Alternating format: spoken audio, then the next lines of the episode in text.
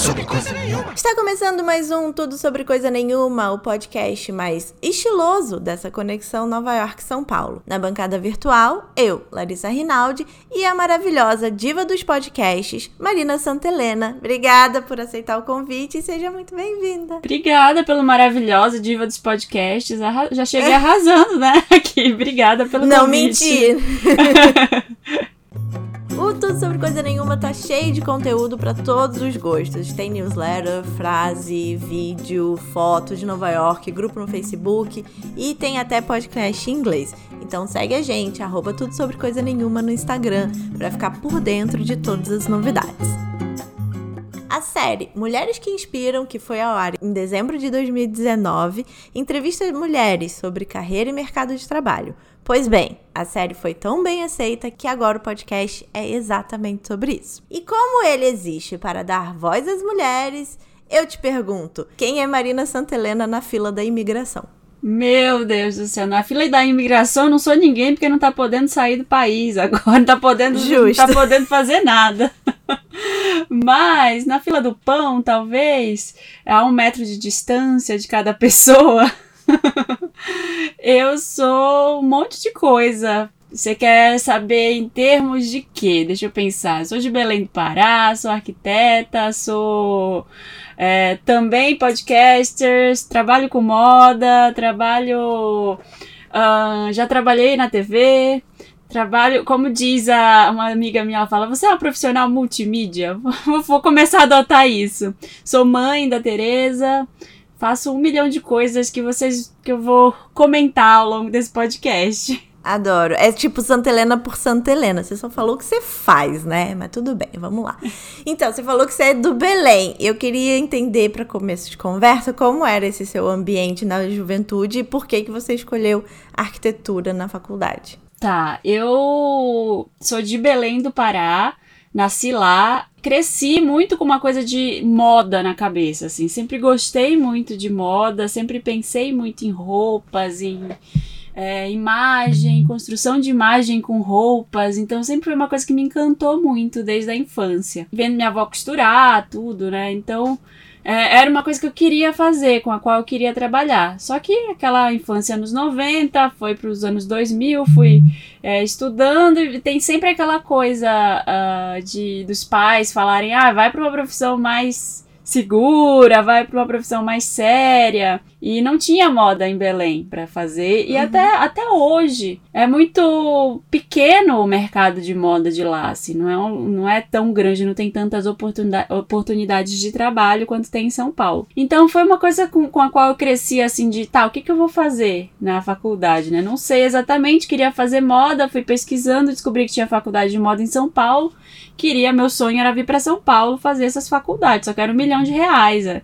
Só eram cursos particulares eu até cheguei a vir prestar vestibular e ainda bem que eu não passei no vestibular de, de moda aqui, porque eu lembro que era, sei lá, 3 mil reais a mensalidade e não, não ia rolar. E em Belém, chegou na época de decidir, minha mãe e meu pai me convenceram, falaram, ah, vai pra arquitetura, tem desenho, né, você gosta de desenhar, tem uma coisa de criação de projeto, de pensar, o pensar projetual, assim, né, ah, legal, vou para arquitetura. E eu fui, fui fiz, prestei vestibular para arquitetura e para design, desenho industrial.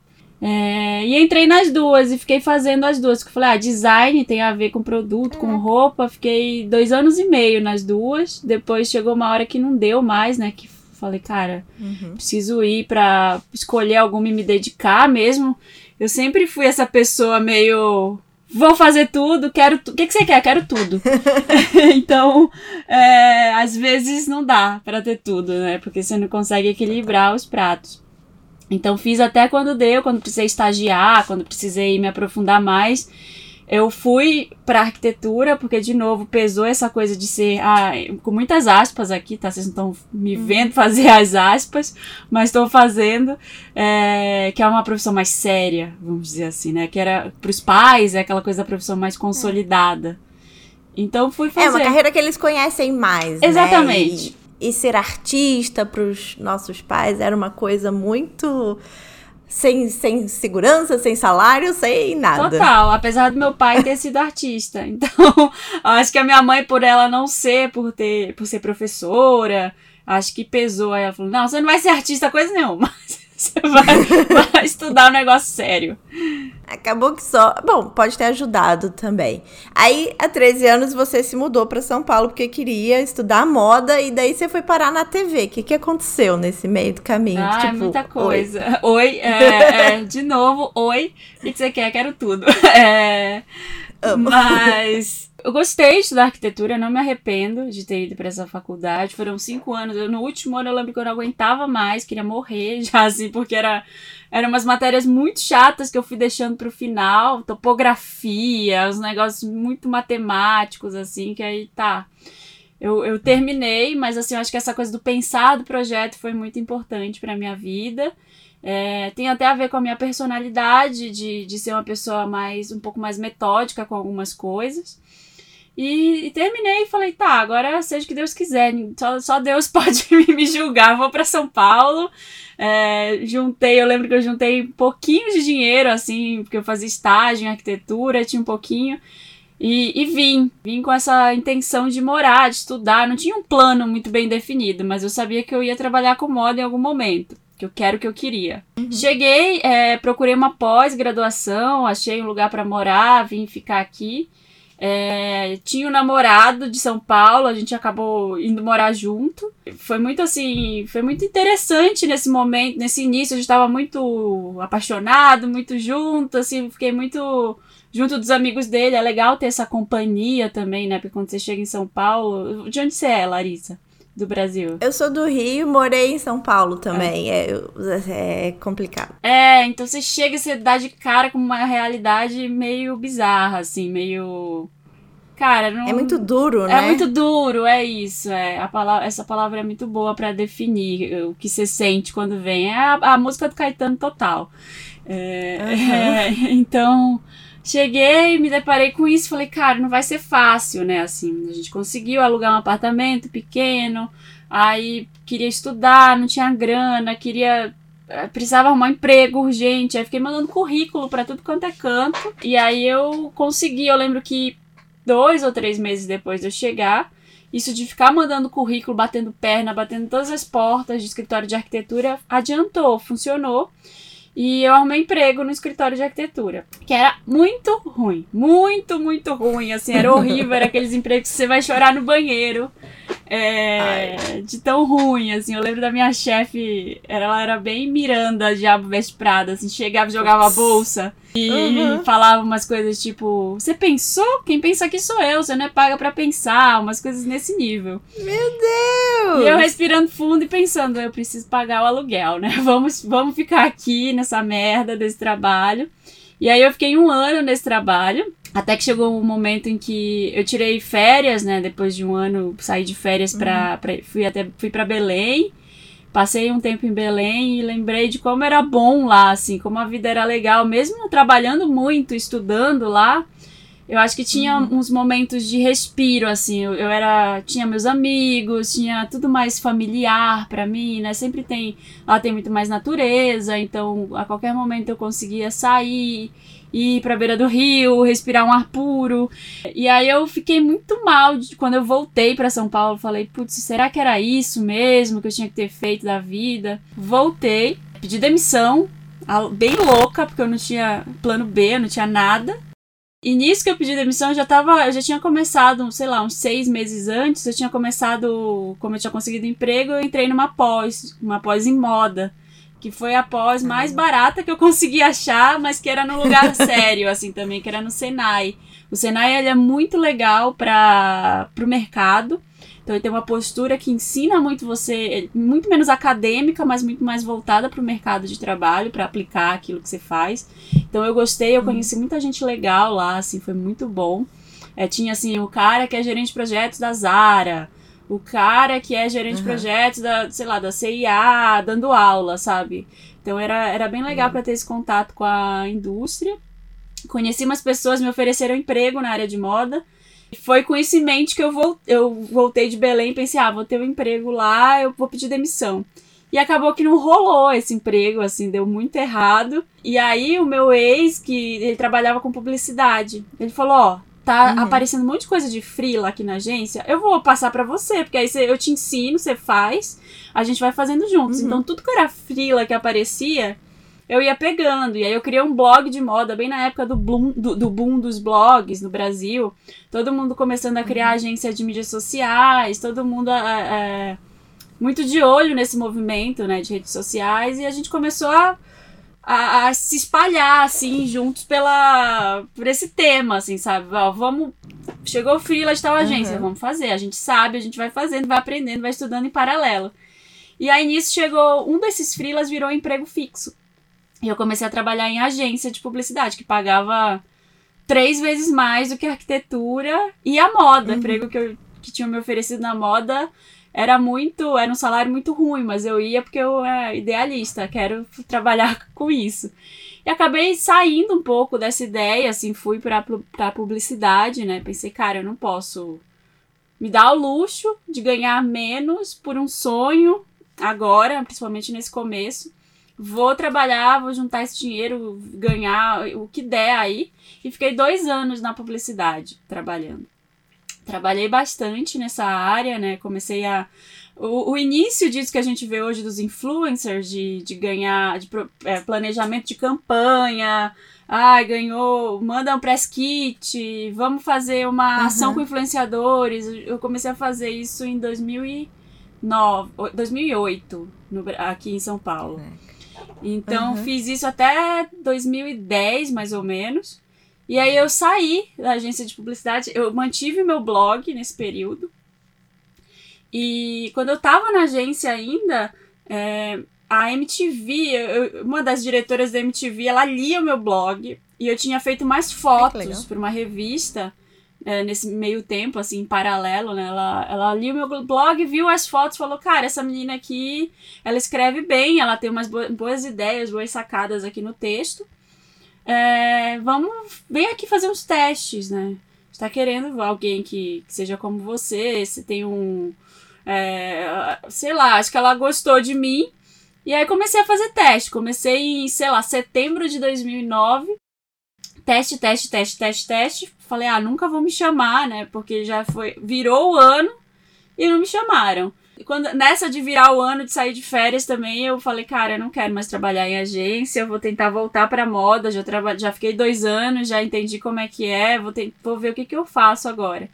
E aí eu saí, e aí um mês depois também a MTV me chamou para fazer um programa fixo lá, né, para ficar lá trabalhando, que porque massa. antes eu tava fazendo um monte de teste e fazendo matéria na rua e não era contratada. Aí eu fiquei, de, em 2010 eu fiquei o ano inteiro na MTV, passei por vários programas lá, todo mundo saía de férias eu ia cobrir, eu ficava pedindo para fazer coisas para eu aprender. E fiquei, assim, falei, cara, nunca foi meu plano, mas é legal demais, né, assim, já assisti, cresci assistindo MTV, acho que é muito legal esse lugar que eu tô agora. Fiquei lá esse ano de 2010 e, e, foi bem na época que começaram as demissões, infelizmente, né? Começaram a, começou a acabar a MTV Brasil como a gente conhecia nos anos 90 e 2000. Então eu saí uhum. logo no primeiro ano, que porque justamente a diretora que tinha me chamado também saiu.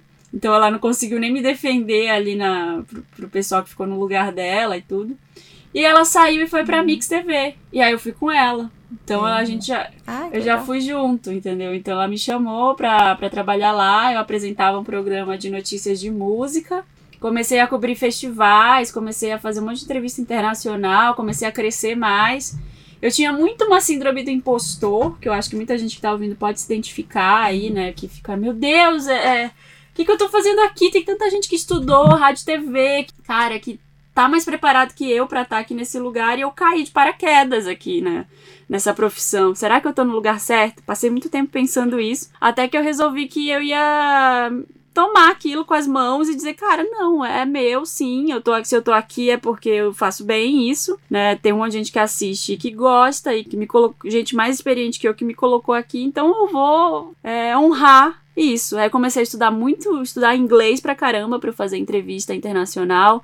Comecei a assistir tudo tudo que era notícia de cultura pop eu sabia, eu queria aprender, lia tudo que saía, saiu o clipe do Justin Bieber, da Beyoncé, não sei quem, assistia. comentava, sabia quem era o diretor, quem era o stylist, quem era não sei quem. Passei a viver nesse mundo, assim, e, e fui estudar muito, fazer fono, fazer umas aulas de teatro, fazer umas coisas de postura para aprender a, a, transitar aí nesse mundo. E fiquei seis anos na televisão. Então foi, foi um tempão, assim, foi o tempo que eu fiquei um tempo grande. Só que aí, quase no final, depois de ter feito tudo isso, eu comecei a sentir falta mesmo da moda, que era a coisa que eu tinha vindo fazer em São Paulo. E foi aí que eu, eu resolvi buscar de novo isso, né?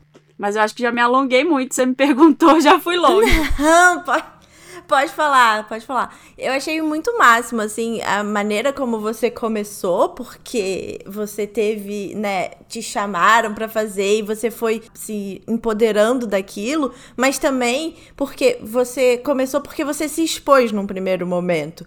Por mais que você não tenha é, sido chamada para fazer moda, você estava lá num blog é, se expondo, mesmo que você não tivesse 100% de certeza que aquilo ia te, te dar alguma coisa, te levar a algum lugar. E mesmo que você não tivesse 100% de certeza também que você estava escrevendo alguma coisa que seria bem aceita por um público em geral. Eu achei isso muito legal de, de comentar, porque é muito importante, né? Você se expor, você colocar no mundo que você quer fazer aquilo determinado.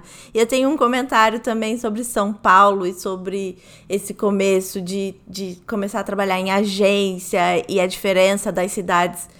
Como eu sou do Rio, você é de Belém, né? Cidades mais. É, com mais natureza, assim. São Paulo é muito sisudo. E aí você começa a perder seus sonhos porque você começa a achar que se você não tiver salário tal, não sei o que, tananã, e toda aquela coisa cinza de São Paulo, você você não é ninguém, e é mentira, uhum. né? Você não precisa de um de um status e tal, assim, muitas coisas são muito essenciais e precisam ter, mas a partir do momento que você tá conversando com a sua essência, você não, você não tem mais tanta necessidade de ter, sei lá, o carro da moda, uhum. a roupa, o, a bolsa, sei lá. As é. coisas que você acha que precisa quando chega em São Paulo. É, eu acho que o começo em São Paulo te leva muito a isso, né? Não sei se você talvez tenha percebido um pouco isso aí em Nova York. Porque eu acho que, ah, que tem bastante disso aí. São cidades muito grandes cidades em que tem muito trabalho, em que tem muita concentração de riqueza, e em que as pessoas se relacionam e que elas criam identidade por meio do consumo. É disso que eu falo muito uhum. no estilo possível. Assim, sabe? É por isso que eu trago. Até legal a gente estar tá falando disso, porque pode ser um tema que eu vou, posso trazer lá, que é falar sobre como essas grandes metrópoles empurram a gente para isso, porque você tá lá trabalhando pra caramba, é, você tá lá louca, fazendo mil coisas, ganhando seu dinheiro, qual é a sua forma de extravasar isso? É comprando uma bolsona, uhum. é comprando um carrão uhum. e mostrando isso para as outras pessoas. Não é que você vai à praia, não é que você vai, sei lá, no rio, vai respirar, vai dar uma olhada na natureza é outro tipo de relação, sabe, que se coloca. Então a gente tem que tomar muito cuidado com isso quando chega aqui, porque eu lembro muito que meu pai me alertava, minha mãe falava isso, que eu falava, eu só falava de dinheiro nos dois primeiros anos que eu cheguei em São Paulo. Uhum. Eu falava muito, não, preciso ganhar dinheiro, preciso ser rica, preciso, preciso construir, comprar um apartamento, preciso, sabe? Eu ficava nessa noia e trabalhava não dormia, trabalhava muito. Eu ainda trabalho muito hoje, mas eu acho que o primeiro lugar não é o trabalho. Primeiro lugar é minha família, minha saúde mental, minha, minha saúde física também. Tudo, tudo que puder me deixar melhor, sabe? Meu equilíbrio. Sim, total. Nossa, eu poderia também ficar falando por horas sobre essa relação de consumo com grandes metrópoles, porque é isso, no Rio você vai de chinelo para qualquer lugar. E aí eu tive amigos de vários lugares de, do Brasil, as mães das minhas amigas falavam: "Como assim vocês vão pro shopping sem uma joia?" E minha mãe nem tinha joia, tá ligado? Tipo assim, eu acho que essas cidades te dão também uma oportunidade de você ficar mais em contato com o não consumo. E isso te ajuda, né? Mas o consumo, com, é, o consumo é nesse. Enfim, é. É, é uma complexo. discussão, é uma outra discussão muito grande. Não tô falando que em Belém não tem isso, tá? Porque as mulheres se montam uhum. também, coloca joia, faz escova, quem, quem tem grana lá, ostenta. Mas eu acho que uhum. tem mais válvulas de escape para as pessoas uhum. em termos de felicidade mesmo, sabe? É, a coisa que mais estranha pra, de, do carioca para que chega em São Paulo é ver uma pessoa de salto alto indo ao cinema. A gente não entende, pra gente é coisa estranha. Bom, você começou daí da, da TV, da Mix TV, você começou a sentir falta da moda. Então, como é que você começou essa transição? O que que você, quais foram suas primeiras ações para você sair da TV e começar a trabalhar com moda mesmo? Então, várias vezes eu achei que eu ia sair. A TV te coloca numa posição em que parece que você vai desaparecer se você não estiver lá dentro, assim. Então, eu lembro que quando eu saí da MTV, eu tive esse impacto muito forte. Eu continuava andando de metrô, de ônibus, e eu lembro que as pessoas me olhavam no ônibus, no metrô, e falavam: Nossa, ela saiu da MTV, agora tá andando de ônibus. Era uma coisa muito louca, assim, sabe? Então, coitada, ela foi rebaixada. Pro, sabe, era uma, as pessoas em volta, elas criam essa ilusão da televisão. E a gente também, eu tinha muito isso antes de trabalhar na televisão, de que, nossa, a pessoa é da televisão, que importante. E não é bem assim, né? Você sente isso. Então eu passei um tempão ensaiando essa saída, de tipo, eu preciso sair, eu preciso voltar, eu preciso resgatar o que eu queria fazer.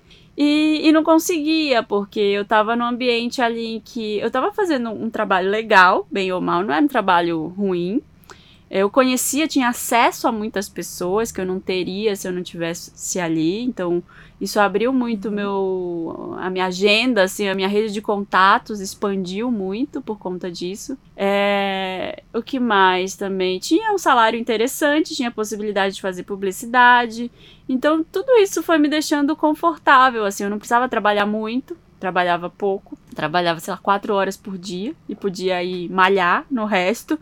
Então, assim, uhum. eu peguei. Chegou uma hora que eu falei, cara, eu vou pegar esse tempo e vou estudar. Vou voltar a estudar. E comecei a fazer vários cursos de moda, fazer uns cursos livres, tinha o Senac. Aí eu achei o curso da oficina de estilo, que era um curso de formação em consultoria de estilo. E foi aí nesse curso que eu me achei. Porque eu acho que tudo que eu tinha visto de moda antes não, não era muito a minha cara, não era muito o que eu queria fazer. Eu achava que era muito. É, as pessoas tratavam aquilo até como algo mais superficial. E não era, eu não queria uhum. tratar desse jeito. Eu queria ter um relacionamento com pessoas que vestiam as roupas, sabe? Eu achei na consultoria de estilo isso. Então, fiz o curso, ainda estava na TV. Fiquei na TV mais dois anos. No último ano que eu estava lá, eu consegui tirar do papel uma ideia que eu queria emplacar lá há muito tempo, que era um programa de moda. Então, apresentei por uns meses lá um programa de moda, é, que foi muito legal, porque me fez colocar ali a minha paixão no, no lugar que eu estava trabalhando, né? Eu consegui eu tava sentindo já também algumas movimentações de demissões, de fechamento, de acabar programa, de cancelar não sei o quê. E eu falei, cara, isso aqui eu acho que, que daqui a pouco não é não vai mais rolar, entendeu? E, uhum. e eu não tinha, tinha zero vontade, assim, de ah, eu vou fazer teste em outras emissoras. Até fiz teste, fiz, eh, tentei Band, tentei Globo. Ai, carreira de atriz, vai fazer curso para você ser atriz. Eu tenho zero vocação para ser atriz, assim, não, não rola. Todo mundo Ficava, vai, vai, vai ser atriz. É, você vai ser ótima. Não vou ser ótima. Vai ser, vai ser horrível. é, não, não quero. Se é, pra, vai me se é pra ser atriz, eu não quero. Tipo, se é pra continuar na TV e tudo, é, e tentar ser atriz, eu prefiro não continuar. Porque não é algo que eu gosto e que eu vou fazer bem, vou passar vergonha. Que aí fiz um monte de teste, descobri, cara, não, não vai rolar. Fiz teste pra programa de fofoca, rede TV, Band, não sei o que. Não, chega vamos, vamos sair mesmo, deixar para trás essa coisa da televisão e trabalhar como consultora de estilo. Vai dar trabalho? Vai. Eu vou ter que reinventar minha imagem, eu vou ter que começar do zero, mas vamos lá, era isso que eu queria. E aí no final do último ano na TV eu já comecei a atender, já comecei a fazer umas coisas, passei é, o primeiro ano fora da TV investindo muito nisso, assim, não, eu não ganhava nada, mas eu fui lá abrir empresa de, desse segmento. Eu fui atendi muito cliente de graça, muito, muito, muito para pegar a experiência. Comecei a, a, gravar tudo, comecei a estudar mais em casa, ler vários livros. Então eu comecei a, a desenvolver várias coisas que eu acho que me fizeram ter mais segurança dentro dessa profissão. Muito doido isso que você falou, né? Que a TV vai te absorvendo e no começo você se sentia uma impostora e aí a minha análise, né? Quase para não se sentir uma impostora na moda, você quase fez um, um outro desvio para fugir desse seu grande sonho. E aí também entram todas aquelas coisas, né? Vai, vai, vai ser empreendedora no Brasil, vai ser empresária, vai morrer de fome. Que a gente escutou a vida inteira e é realmente muito difícil ser empreendedor. Você tem que ser muito dono de si, né? E fazer esse reposicionamento. De, de é para onde a gente é, é empurrado difícil. agora no liberalismo econômico que a gente vive, né? Todo mundo é empreendedor de si mesmo, querendo ou não. Então é, é difícil. Sim, total. É que eu ia te perguntar sobre trabalhos com cinema e, e publicidade com moda. Uhum. Eu não sei se você quer falar um pouco sobre isso. Porque eu também trabalhei com cinema e publicidade em São Paulo. Eu entendo que a produção de figurino é um processo artístico dentro de uma mídia também artística, que é o audiovisual mas também é um processo muito duro, né? Você começou em moda já na consultoria ou você começou com produzindo figurino? Eu comecei na consultoria mesmo, comecei atendendo clientes. O que me encanta na consultoria é isso que eu falei, são clientes da vida real. Então, uma professora, engenheira, uh, advogada, que querem se vestir para a vida, para o dia a dia, e tem necessidades diferentes, né? Uma tem filho, aí precisa de uma roupa confortável porque vai brincar com a criança no parque, depois ela vai para o trabalho, depois ela vai para uma festa. Como é que você faz essa transição? Então, isso me encanta muito até hoje na, na, na no trabalho de consultora de estilo. Então, foi assim que eu comecei. E aí, nesse primeiro ano que eu falei que eu atendi um monte de gente de graça, eu sempre eu tenho uma amiga maquiadora. Ela falou: Ó, oh, tem um amigo que é fotógrafo, tá todo mundo começando. Aí tem uma amiga que é modelo. E aí eu ia e produzia, assim, a gente ia fazer juntos. Vamos fazer uma, uma sessão de fotos? Vamos. E aí fazia a sessão de fotos para portfólio. Então a gente fez várias assim, sabe? De tipo, uma modelo que quer um book que tá começando, um fotógrafo que tá começando, a maquiadora uhum. que tá começando. Todo mundo se junta e vai fazer trabalhos ali criativos, sabe? Então a gente fez bastante disso. Legal. Aí, essa parte que você tá perguntando foi uma migração que eu fiz depois de começar a produzir alguns artistas, de produzir revista. Não é a parte que eu mais gosto, a parte do clipe eu gosto porque o clipe conta uma história, então isso para mim era mais legal. Publicidade eu acho que eu fiz pouquíssimas vezes, foi, mas já a publicidade quase sempre já vem um briefing do que, que você tem que fazer, é camiseta uhum. branca, é, é sempre um negócio muito básico. E revista também fiz muito pouco, mas a revista também te dá essa liberdade de criação. Às vezes tem um briefing de tipo, ah, vamos fazer a tendência tal. Mas é, a liberdade de criação, ela, é, ela é grande, essa coisa de contar a história que eu falei. Ai, que massa. Você faz também análise de coloração pessoal. E daí eu queria entender o que, que é isso exatamente e como funciona a consultoria. Se ela é sempre individual, se você atende grupos, uhum. sei lá, por um motivo específico, tipo, uma empresa, vou inventar uma história, trouxe uns, uma, um pessoal para trabalhar em São Paulo, um pessoal de um lugar de muito frio. E aí você tem que. Meu sonho fazer isso, pessoas. adoraria. eu já, o que eu já fiz foi treinamento com funcionários de loja. Então, assim, uma loja que tem franquia no Brasil inteiro traz sei lá, 500 funcionários das lojas e você vai dar palestra para eles para dizer como apresentar os produtos, que ele pode falar uhum. de benefícios do produto que ele vende para o cliente final e como ele pode estilizar aquilo. Isso daí eu já fiz.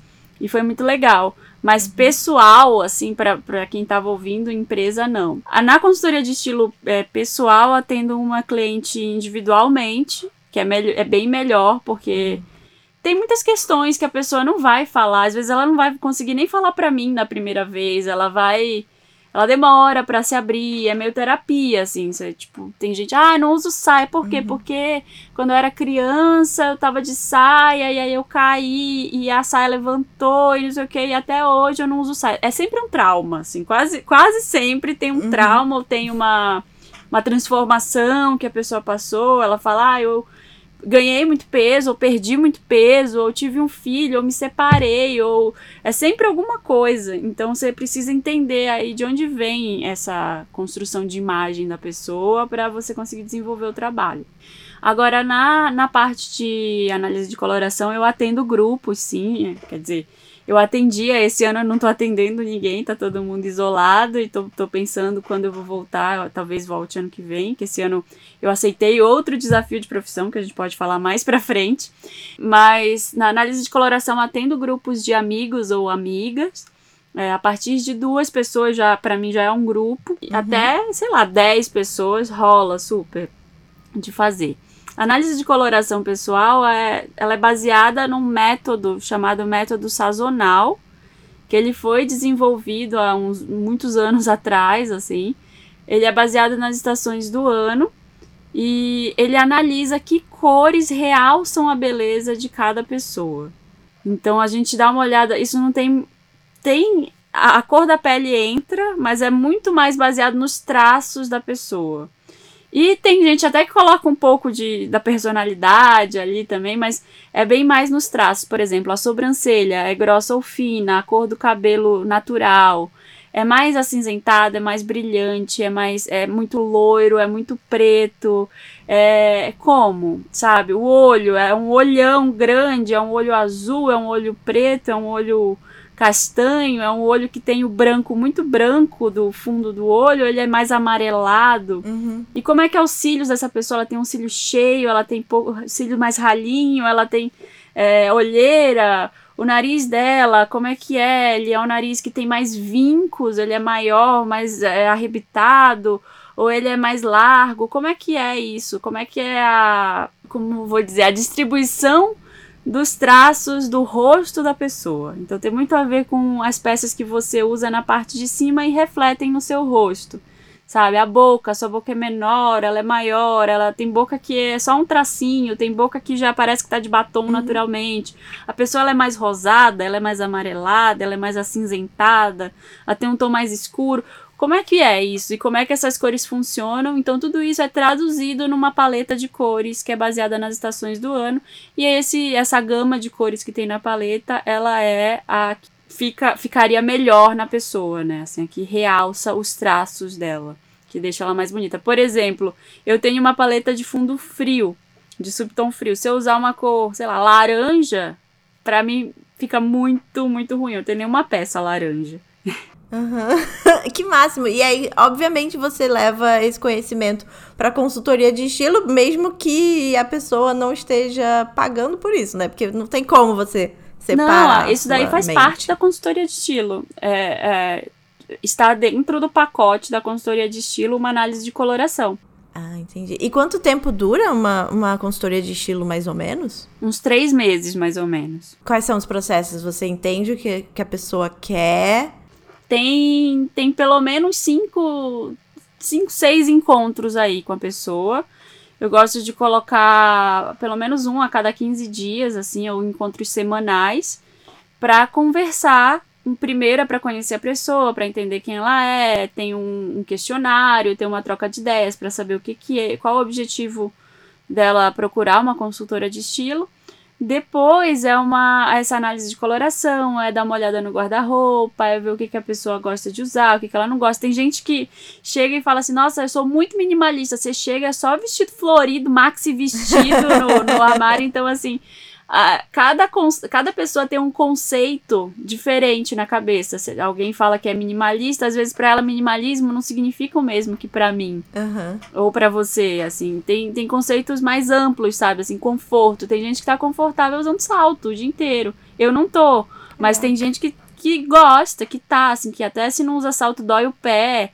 Então é, é muito sentar com a pessoa para entender o que, que significa aquilo para ela quando ela fala eu quero estar bonita, mas tá, o que, que é estar bonita? Vamos lá. Preciso entender o que, que é para ela, entendeu? Não é o conceito meu. Eu não, não posso ter nenhuma preconcepção sobre o que a pessoa vai me dizer. Tenho que chegar e, e buscar ali ela me dizer, tá, mas bonita, diga mais. O que, que é bonita pra você? E uhum. o que, que é tal coisa? Vai explorando os conceitos dela. Que máximo. E daí você entrega um documento no final pra ela sim, se... Sim, tem um documento guia e tem muitas conversas. Eu fico à disposição por um tempo pra ela me perguntar coisas. A gente pode fazer um, uma reavaliação meses. Fico muito aberta para isso.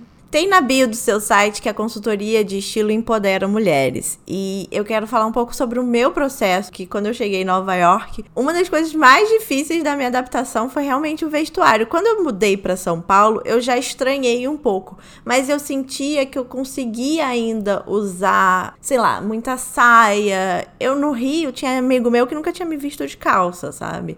Eu conseguia ainda botar um casacão por cima quando era inverno em São Paulo e tava ok.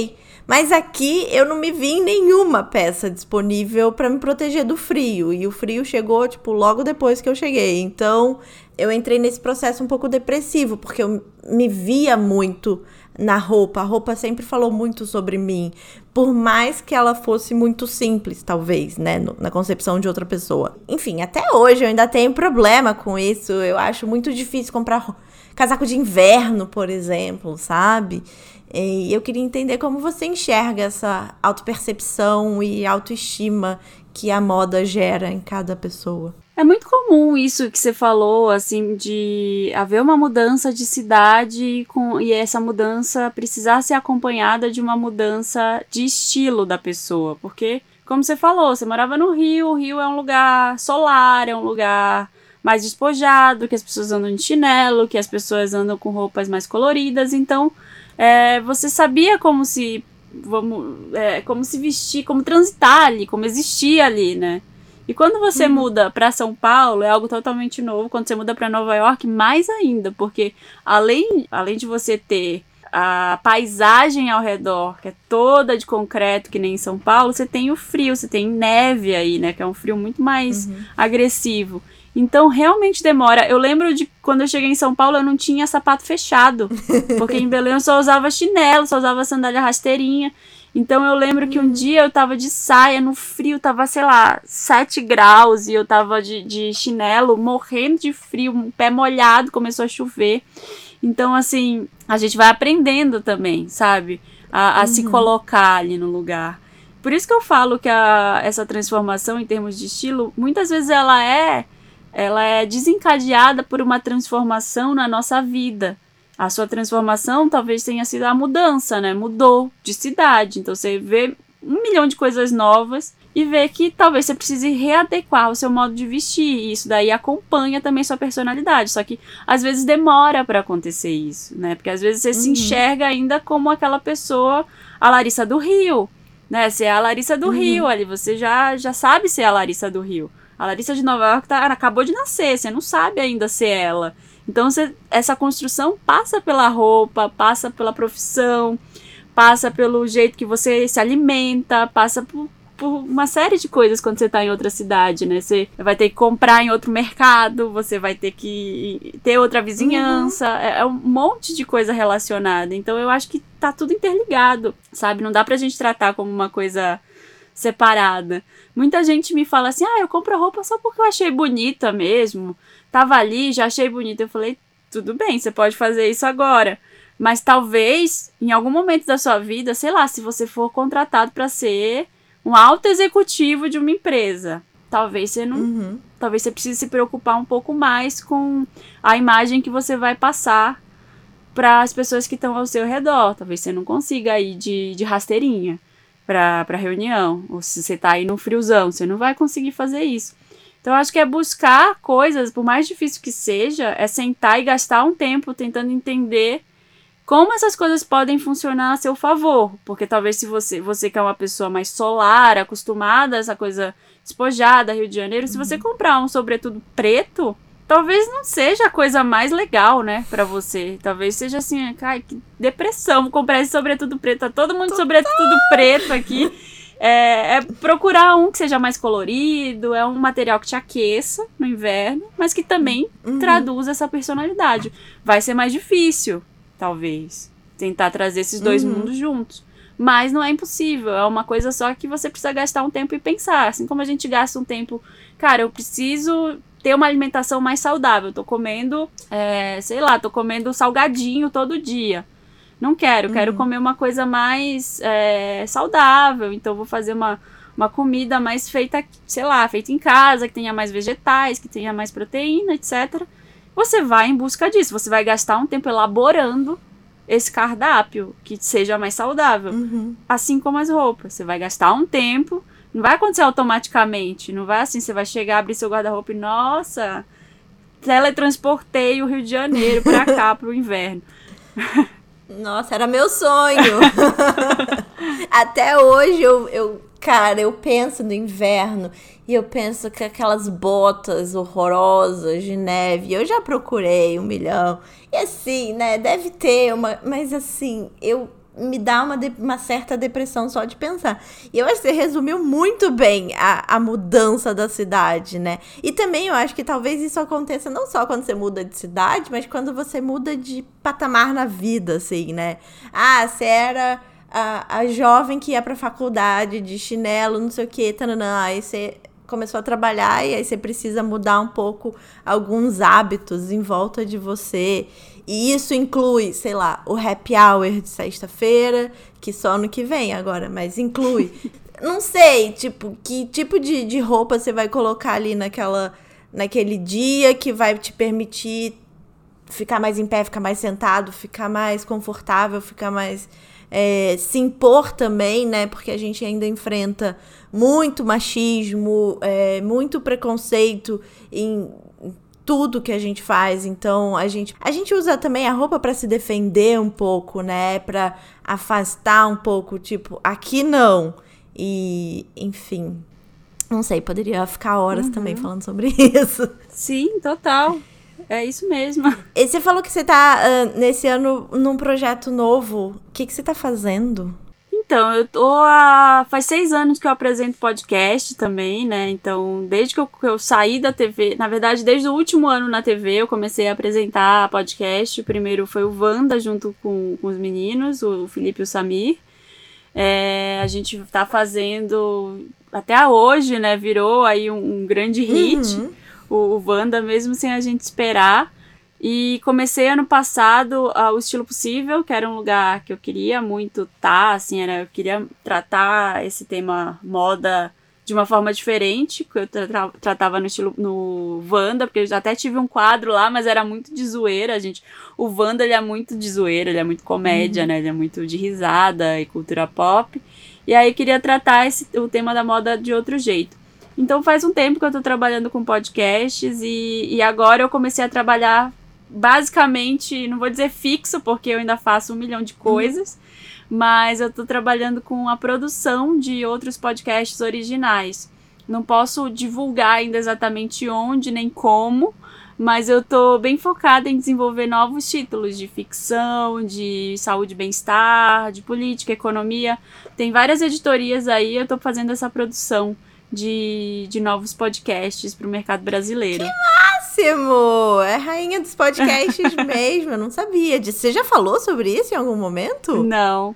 Ah! Exclusivo! Cara, e podcast tá crescendo muito no Brasil, né? Eu mesmo sou uma pessoa uhum. que estudo muito podcast. O investimento em podcast aqui nos Estados Unidos é pesadíssimo. É uma indústria paralela e no Brasil tá crescendo também.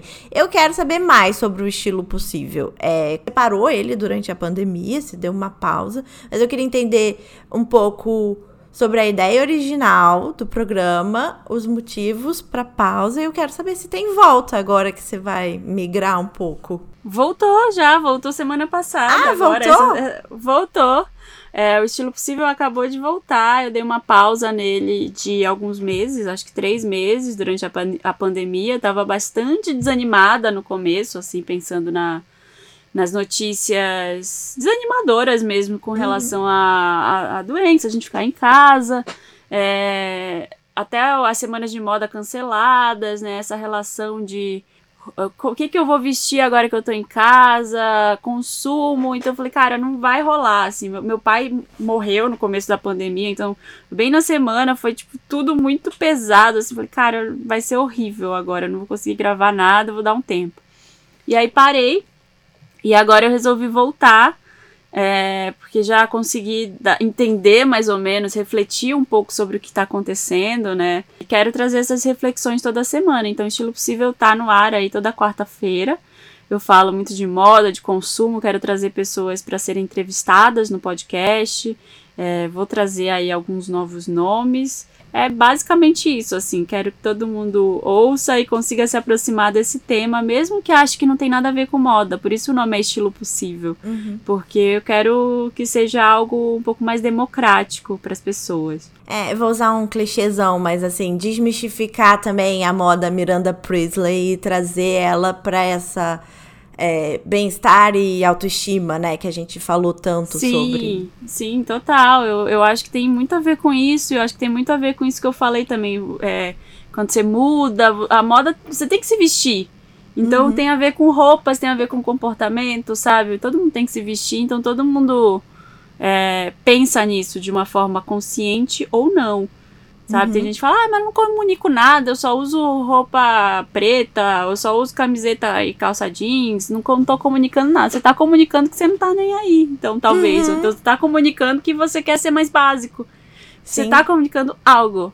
Então é, vai muito por esse caminho, sabe? Total, eu convivo com muitas pessoas criativas também, né? Diretores de criação, diretores de cinema e tal. E muitos agora só usam preto também. E depois teve uma onda Steve Jobs ali, né? Que ele só usava a mesma roupa e tal. E muitos líderes também começaram a fazer isso.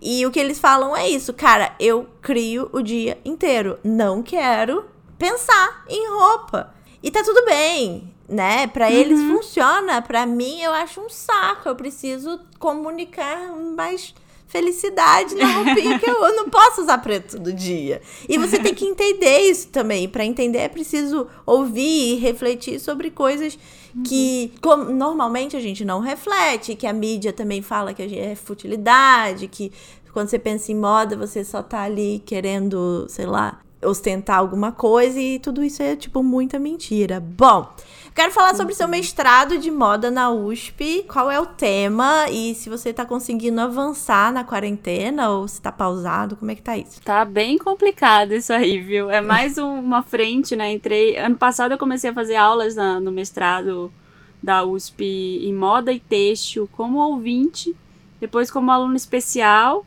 E agora, e esse ano eu finalmente entrei e eu tive o, exata, o total exato de uma aula antes Putz. de começar a pandemia. Tava super animada, tive uma aula presencial. Aí as aulas continuaram acontecendo. Só que eu falei, eu não vou mais sair de casa. Dia 13 de março de 2020, resolvi não sair mais de casa. A gente uhum. já teve mais umas, acho que duas semanas de aula até elas serem suspensas. Eu perdi essas aulas. E depois as aulas continuaram no EAD. Eu estava fazendo uhum. algumas disciplinas, acabei conseguindo concluir só uma, justamente por conta dessa história de. É, a gente acha que vai ficar em casa, vai dar tempo de fazer tudo, mas assim, eu tenho uma filha de dois anos, eu tenho uma uhum. casa grande para arrumar, eu tenho o mestrado, as disciplinas para fazer, eu estou num, num, trabalho formal de oito horas por dia. Então, Nossa. assim, não, não encaixa, sabe? Assim, uhum. você tem que fazer comida, tem que fazer um monte de coisa, então esse não tá dando tempo para fazer tudo. Então eu vou, vou, fazendo algumas escolhas. Eu consegui fazer uma disciplina, concluí uma disciplina do mestrado, escrevi um artigo, fiz algumas pesquisas para dissertação no primeiro uhum. semestre. E agora, no segundo semestre, que eu resolvi retomar mais coisas, eu me matriculei em três disciplinas. Eu não sei como é, eu vou. Eu acho uma seja vitória. que, seja que Deus quiser. Não, me matriculei. Eu não disse ainda que eu fiz que eu fiz. Coragem. É, é, a vitória é pela as... coragem, a comemoração é pela, pela é... disponibilidade já. Eu fico, assim. Eu, eu fico às vezes mal, sabe, Larissa? Já que a gente tá falando muito de profissão e, e o que você falou antes da gente começar a gravar. Eu nunca tinha falado disso num podcast, mas eu fico mais feliz porque às vezes eu penso assim, falo, cara, que, eu tô fazendo da minha vida? Meu Deus do céu, eu, eu vim trabalhar com moda e aí trabalhei com TV e publicidade, e saí e agora eu tô fazendo mestrado e, me, e você tem que ficar ali com a disponibilidade integral pro mestrado e aí eu migrei para uma carreira em podcast. Eu sou louca. A minha mãe foi professora por 40 anos. Por que, que há de errado com a nossa geração que não consegue sossegar a bunda numa profissão e fazer o que tem que ser feito? Mas aí, ao mesmo tempo, eu falo, cara, quem disse que eu tenho que fazer uma coisa só? Dá para fazer um monte de coisa, que é a, a volta para a história da arquitetura, que é tipo, eu quero tudo. Eu quero uhum. fazer essas coisas, eu quero continuar trabalhando com moda, eu gosto disso, mas também eu gosto de podcast, também gosto de produção, também gosto de comunicação. Então, é, também gosto da parte acadêmica, da pesquisa. Então, eu estou tentando levar as coisas, é, o que dá para fazer. Esse ano eu sei que é um ano de muito trabalho, de muita coisa, então eu estou muito conformada de que vai ser assim. Eu trabalho sábado, domingo de madrugada, trabalho é, e, e, fico com a minha filha. Então, assim, tá uma, uma confusão de, de horário, não tenho tempo para nada. Mas é, eu acho que é pro ano que vem eu, eu olhar para trás e pensar, olha só, quanta coisa eu consegui realizar, sabe? Eu acho que tem fases da vida que aparecem muitas coisas ao mesmo tempo. E eu tô muito numa fase de agarrar essas coisas e segurar elas e, e me apoderar delas, sabe? Assim, dizer, cara, eu consigo, vai, vai dar para fazer. Talvez eu deixe cair uma coisa ou outra pelo caminho. Não, não tô dizendo que eu tô plena fazendo todas uhum. essas coisas. É, várias vezes eu quero sair gritando, dizendo, ah, dane-se, não vou mais fazer nada.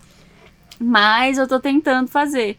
Então, assim, o mestrado para mim é algo muito importante. Tá ali no prata da casa, assim, coisas que eu preciso, que eu quero realizar. Trabalhar com podcast também. E a minha família também. Então, assim, essas três coisas estão ali no centro da importância. São seus pilares. Uhum. Você falou totalmente é, que a gente fica pensando, quem, que, por que, que eu preciso ser uma coisa só, né? Mas é isso, a gente foi criado dessa maneira. Sua mãe foi professora há 40 anos. Eu sou filha de dois petroleiros, sabe? Tipo, a vida inteira eles fizeram a mesma coisa. E a gente foi um pouco criado dessa maneira. E o neoliberalismo empurrou a gente para o empreendedorismo, mas também a, a vantagem que a gente pode tirar é isso: a gente pode ser múltiplo. E uhum. tá tudo bem a gente querer fazer Sim. várias coisas, né? Eu fiquei muito feliz que, assim, uma amiga falou recentemente, quando eu contei isso, do, eu falei, cara, eu tô trabalhando numa empresa e produzindo podcast e emprego formal, faz seis anos que eu não trabalhava assim, no emprego formal. Uhum. Ela falou, cara, ela falou, eu acho você muito corajosa de fazer isso, aplaudo, porque eu não tenho coragem de, de ficar começando de novo toda hora, sabe? Assim, eu falei, cara, é um lado interessante de se ver a coisa, assim, de, da coragem. Então eu acho que. Eu nunca. Eu acho que essa coisa que a gente começou a falar lá no começo, que coragem de ir pra TV, a coragem de começar do zero na consultoria, eu acho que. É, o Guimarães Rosa que falava isso, né? O que a vida quer da gente é coragem mesmo. Então vamos lá. Chegou, vamos tentar resolver. Você quer fazer isso? É, né? Já consultei um dia aqui a minha mãe, ela sempre fala com as minhas tias.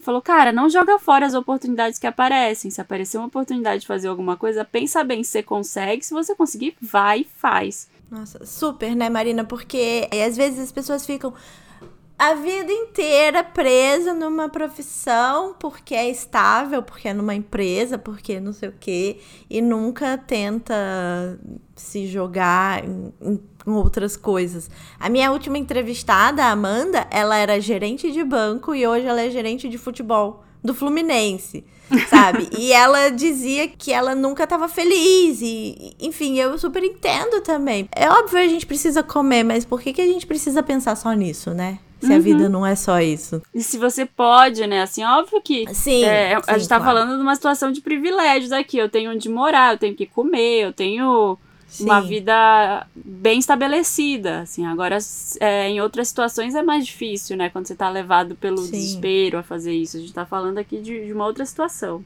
É, do ponto de vista nosso, né? Da classe média ali que uhum. consegue construir essa, esse privilégio de poder transitar entre lugares, porque muitas pessoas já sabiam o que fazer da vida, mas nem todo mundo. Música a Marina arquiteta ou a Marina moda trouxe coisas para as outras facetas profissionais? Ou você separa bem separadinho na sua Não, cabeça? sem Essa- dúvida, sem dúvida. É, até deixo como um conselho para quem tá ouvindo né, o podcast, tá com dúvidas aí sobre profissão. Você usa tudo que você tem o tempo todo, sabe? É, tem umas coisas que você pode guardar para uma situação ou outra, mas eu uso tudo que eu tenho e tudo que eu aprendi eu trago comigo e aplico no que eu for fazer. Claro, para que economizar no conhecimento, né? Total. Não, arrasou. É, eu tô me preparando para o final, então eu quero te perguntar se eu não te perguntei alguma coisa que você queira falar. Você Eu acho falou que tudo não, que eu acho- queria. Acho que eu falei bastante o que eu queria. É, é isso, assim. Eu sei que tem muita gente nessa situação de não saber exatamente para que lado ir, para onde começar. A gente tá numa crise financeira, numa crise de, de saúde pública, né? Então eu diria para vocês força. Porque não vai ser fácil agora. Tem muita gente que me escreve: Ah, queria fazer transição de carreira, queria ser consultora de estilo agora.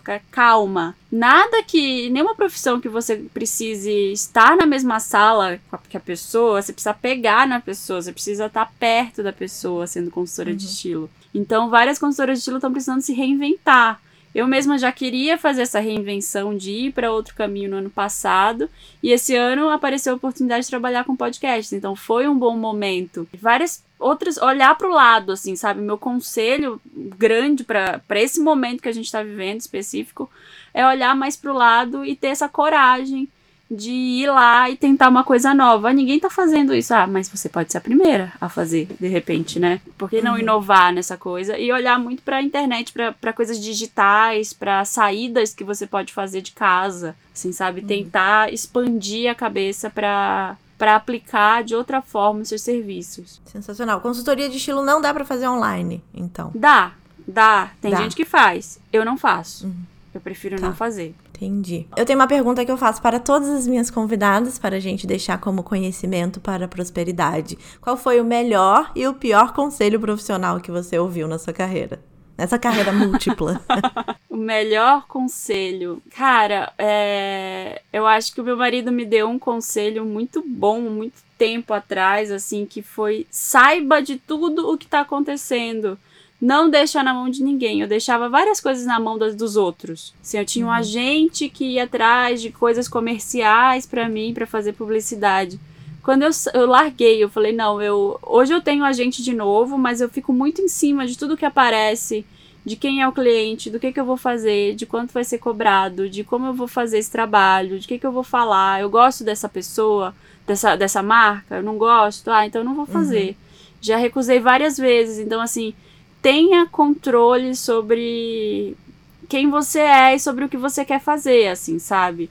É, não fica esperando muita coisa dos outros. Ah, eles vão vender pra mim. Ah, eles vão fazer tal coisa. Não, vai lá e faz. Várias coisas eu fiz, tipo, abrir empresa sozinha.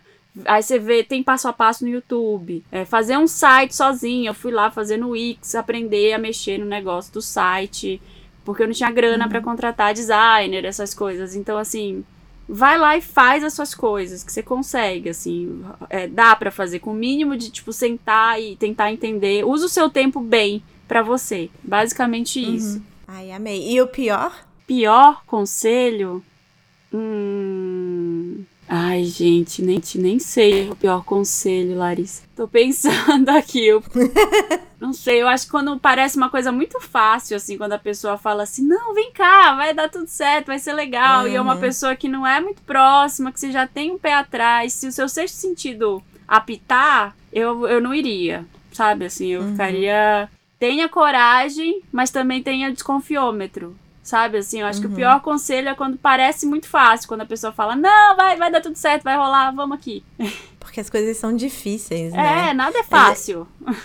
É, a gente tem uma ilusão de que Aham. vai chegar o agente da Britney Spears e a gente vai estar no, no, no cinema no dia seguinte. Não é assim que Ah, funciona. lembrei de outro péssimo conselho. Foi quando eu entrei na televisão, na, na MTV, e eu mesma pensei, sou apresentadora de TV agora. Venci. Ó, quando, toda vez que você achar que tá muito bom, muito confortável, que você venceu, você não venceu. Você vai ter que trabalhar três vezes mais pra você se manter naquele lugar. Então, calma. Você só venceu quando você já tiver velhinho, assim, você olhar pra toda a sua vida e ver que deu, deu certo. Ninguém, absolutamente ninguém, assim, a menos que seja um herdeiro, que seja, sei lá, o cara bilionário, senta na beira da piscina e fica só lá ah, contando dinheiro e pensando que venceu. Se você uhum. chegou lá em cima, agora, meu filho, trabalha para você se manter. E também o que, que é vencer, né? Porque Exatamente. É toda uma, uma outra discussão filosófica sobre para alguém, exemplo na minha casa, assim, meu pai mora no meio do mato e ele é a pessoa mais feliz do mundo. Uhum. Sabe? E para ele, ele venceu pra caramba. E eu concordo com ele que ele venceu pra caramba. Ele tá muito feliz. E pra ele isso é uhum. vencer. É, as pessoas acham que vencer também é estar tá na beira da piscina contando dinheiro. E não é assim. Não é exatamente isso. Bom, vamos pros quadros? Vamos. Tem na Netflix?